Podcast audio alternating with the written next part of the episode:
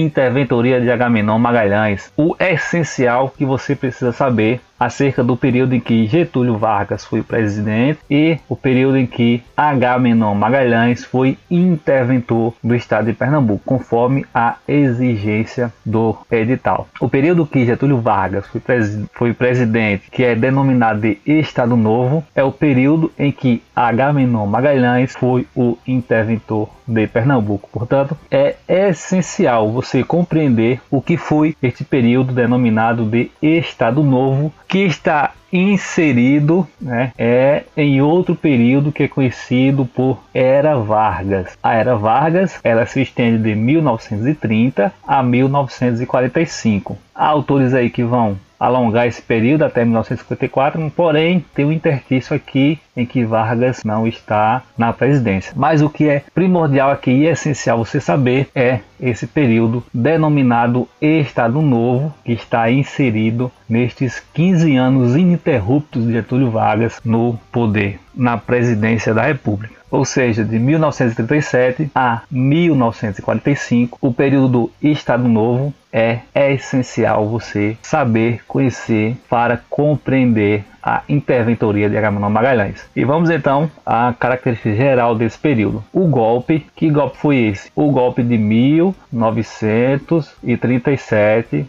foi sendo preparado de forma lenta e gradual. Na verdade, quando o Estado Novo foi implantado, parte expressiva dos que haviam participado da Revolução de 1930, aqui cabe uma ressalva, alguns autores vão denominar esse evento de revolução e outros vão denominá-lo de golpe de 1930. Já estava marginalizada ao poder e os possíveis opositores do novo regime concentravam-se presos ou exilados. Sem dúvida, a ação de Vargas no sentido de garantir base de sustentação para a implantação do regime ditatorial, ou seja, o período que Vargas vai governar de 1937 a 1945 é um período ditatorial. E esse é o período em que Agamenon Magalhães estará como interventor em Pernambuco. É, portanto, o período que é, é essencial você compreender as suas características. O Estado Novo é um período ditatorial do governo Getúlio Vargas, caracterizado por centralização política, perseguição, prisão dos opositores e censura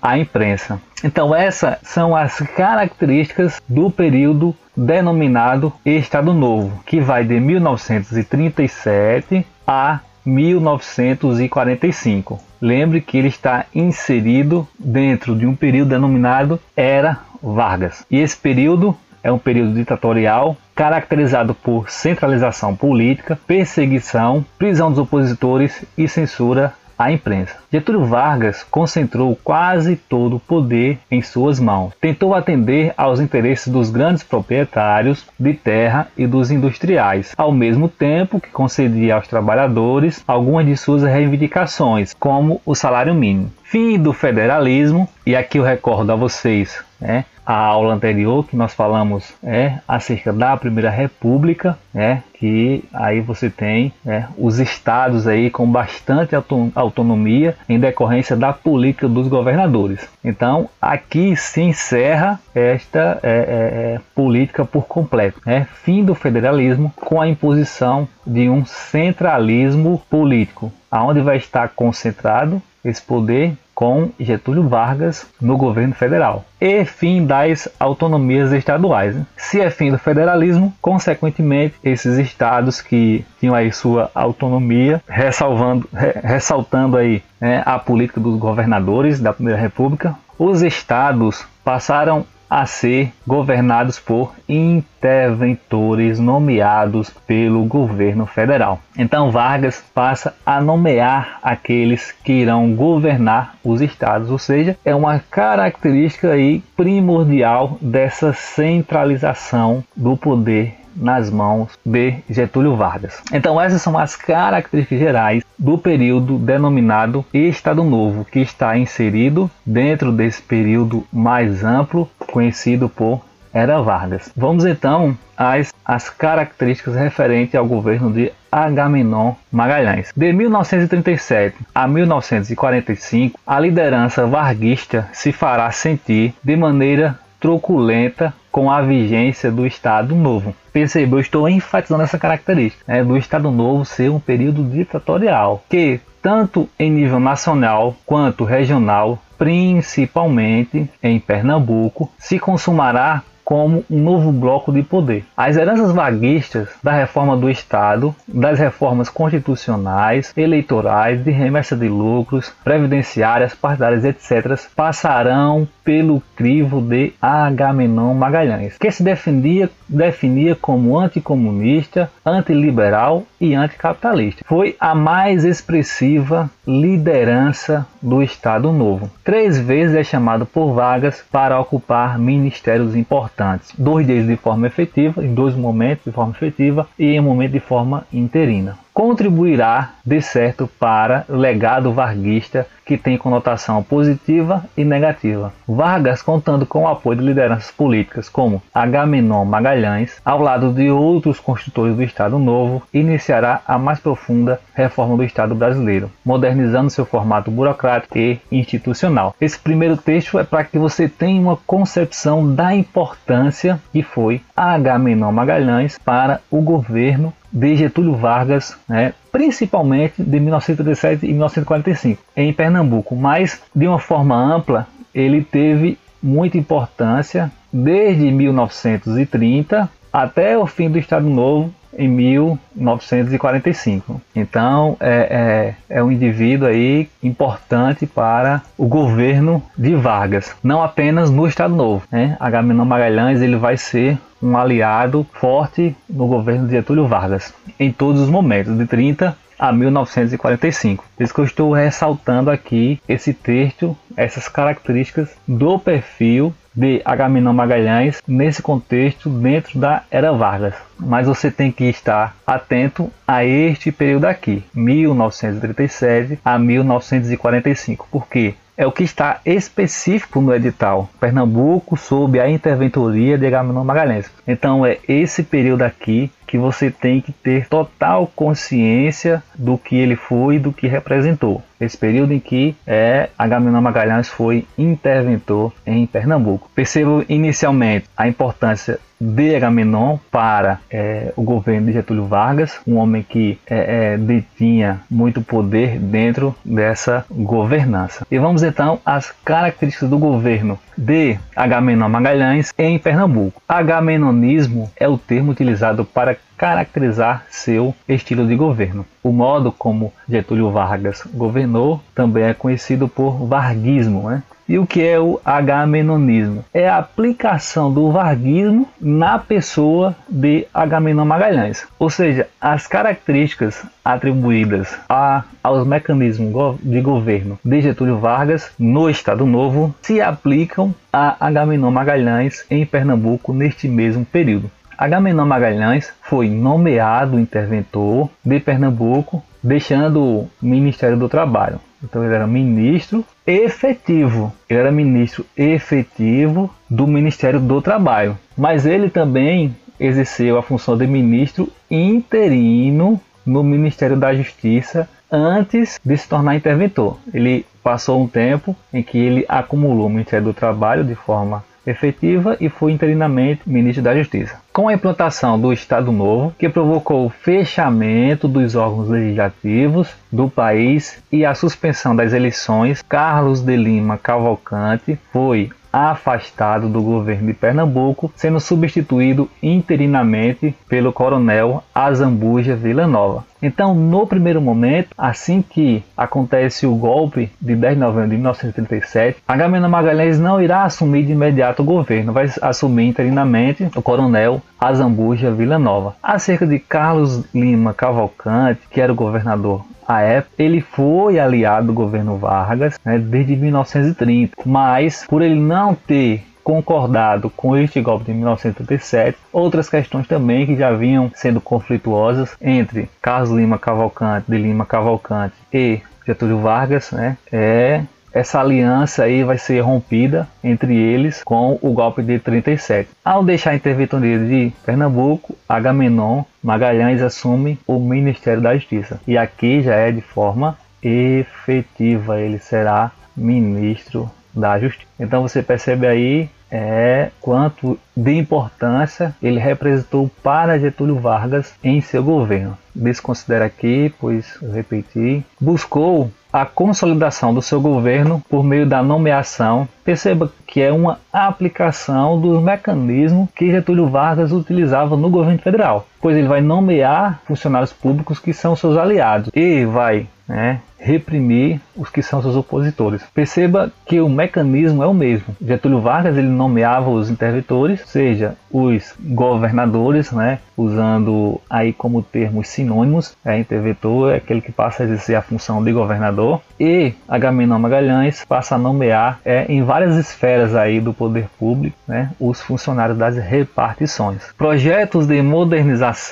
Outra característica do seu governo será essa: projeto de modernização, projetos de modernização que viu nos mocambos a imagem do atraso. Fundação da Liga Social contra o Mocambo, né, as, as casas aí, é, é as, as, moradias, né, os locais aí é, considerados insalubres, né, ele vai combater esse tipo né, de, de moradia e vai ocasionar em transformações sociais. A derrubada dessas residências, dessas pessoas, será substituída é, por locais aí que é, é, caracterizavam a modernização. E entre esses locais aí temos a Praça 13 de Maio e a Avenida Dantas Barreto, né, dois importantes locais aí na cidade do Recife. Uma extensa avenida aí, a Avenida Dantas Barreto, que nos remete ao período é, que da Primeira República o embate entre Dantas Barreto e Rosa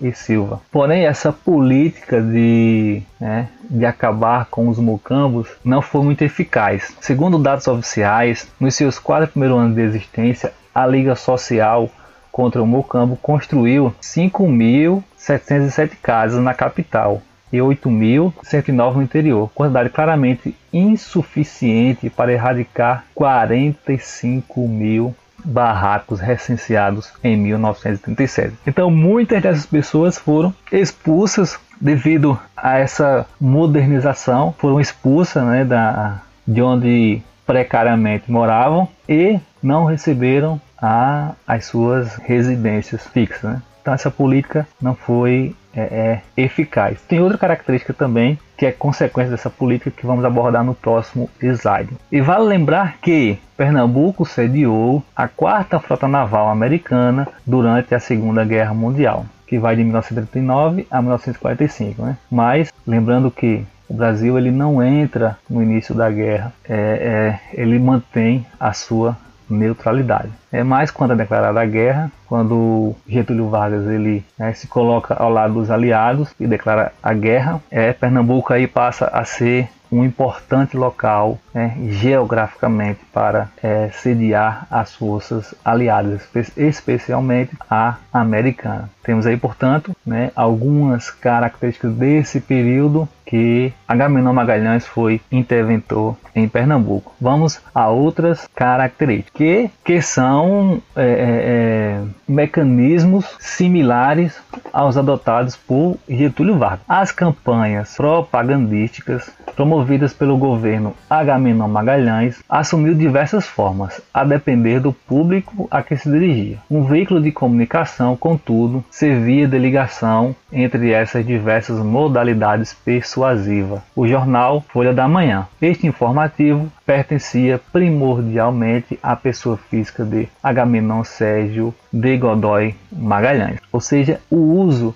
da imprensa pelo governo como mecanismo aí de convencimento, de persuasão da população. Os mecanismos de governo adotados por Vargas na presidência, e vale ressaltar que nós estamos aqui falando do período do Estado Novo, que vai de 1937 a 1945 são implantados em Pernambuco similarmente. Ou seja, se o Estado Novo ele tem características ditatoriais, o governo de Agamenon Magalhães também terá estas características. Controle da imprensa e perseguições. O próprio Agamenon era dono de jornal. E nessas, nessas né, ferramentas comunicativas, ele utilizava o que? A exalta, exaltação e o culto à personalidade do líder. É, quem era cultuado, exaltado nesses meios de comunicação? A nível federal, Getúlio Vargas e a nível estadual, Agamenon Magalhães. Também foram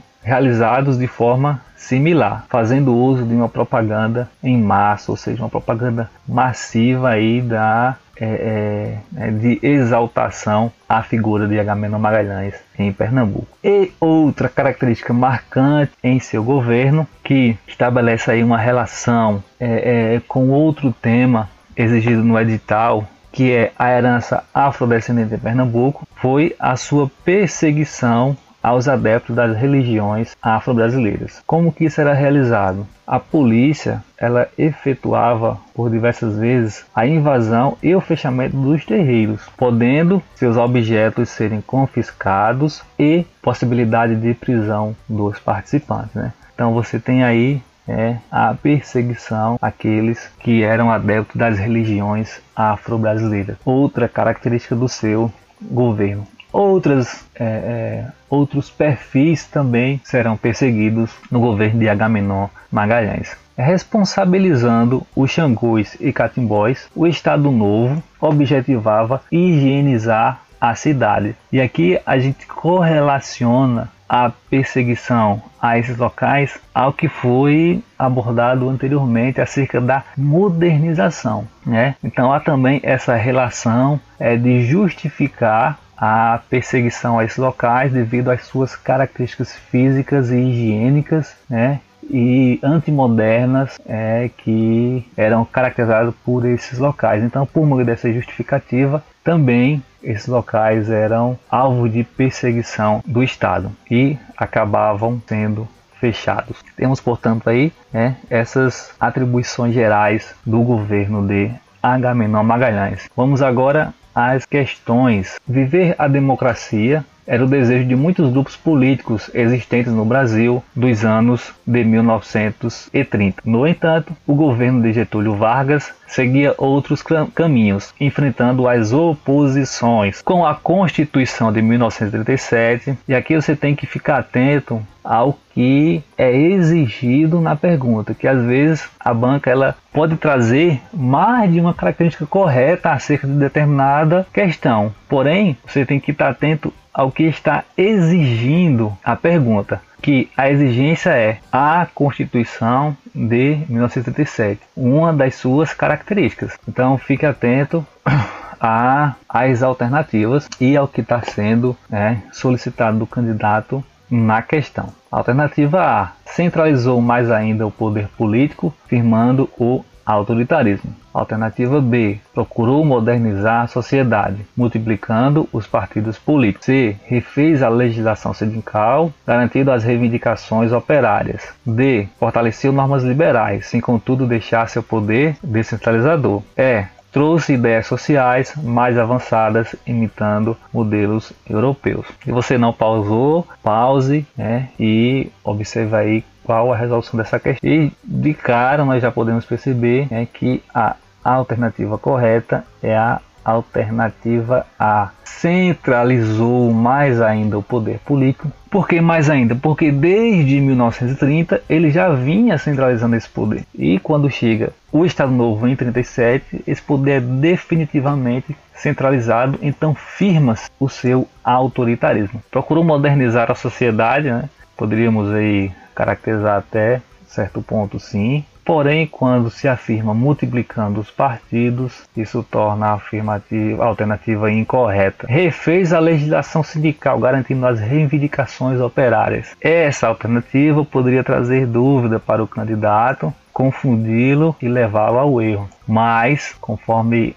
eu falei, é preciso estar atento, que solicita a pergunta e ela é sobre a Constituição de 1937. E isso aqui não é feito pela Constituição de 1937. Ela não refaz a legislação sindical. Alternativa D, fortalecer os movimentos liberais. Essa, então, a alternativa é incorretíssima, pois o período é ditatorial. Portanto, não há esse fortalecimento né, do, do liberalismo. A alternativa é trouxe ideias sociais mais avançadas, imitando modelos europeus. Alternativa incorreta. Não é uma característica do seu governo. E aí, para lembrar que essas atribuições são aplicáveis ao governo de Agamenon Magalhães em Pernambuco. Próxima questão: em 1942, o Brasil rompe relações diplomáticas com o eixo, expondo dessa maneira ao mortífero enfrentamento das grandes máquinas de guerra do seu tempo. Navios de bandeira verde e amarela são afundados numa média de mais de mais de um por mês. Nesse ano, o Recife na linha de frente do litoral brasileiro, foi buscar nas entranhas de sua história a força para enfrentar esse novo desafio. O texto remonta ao período da Segunda Guerra Mundial, em Pernambuco, que nesse momento era governada pelo interventor Agamenon Magalhães. A principal característica desse governo durante o período foi a manutenção da aliança comercial com a Alemanha, b aliança com os integralistas no combate aos fascistas, C. O fortalecimento do executivo e a perseguição aos partidos do nazismo, D. O rompimento com o governo federal de Vargas, que se declarou pró-eixo, e é o desenvolvimento de indústria local de armamentos de segurança. Se você não pausou, pause, né, faça a leitura, se, se necessário novamente, e busque aí a alternativa correta. Alternativa A: a manutenção da aliança comercial com a Alemanha incorreta, né? Pois a Alemanha ela torna-se a inimiga. Portanto, não há essa manutenção comercial, mas há o rompimento das relações comerciais com a Alemanha. A aliança com os integralistas no combate aos fascistas. Essa afirmativa também é correta, pois os integralistas eram os adeptos do fascismo. É? Então, é, é a aliança com os integralistas não combate, pelo contrário, né? se alia com eles. Portanto, a alternativa aí é, é contraditória, ou seja, incorreta. Letra C. O fortalecimento do executivo e a perseguição aos partidários do nazismo. A afirmativa correta, né? a alternativa correta, pois a partir desse rompimento das relações com a Alemanha, declarando guerra à Alemanha, quem era adepto do nazismo passa a ser perseguido. Observe, atente, uma característica do governo de Vargas no Estado Novo aplicada ao período em que Agamenon Magalhães foi interventor em Pernambuco. Note é como é caracterizada a questão da UPNet. Né? Ela, é, é, ela aborda características né, que não são tão individualizadas, mas elas estão dentro de um contexto de o rompimento com o governo federal de Vargas.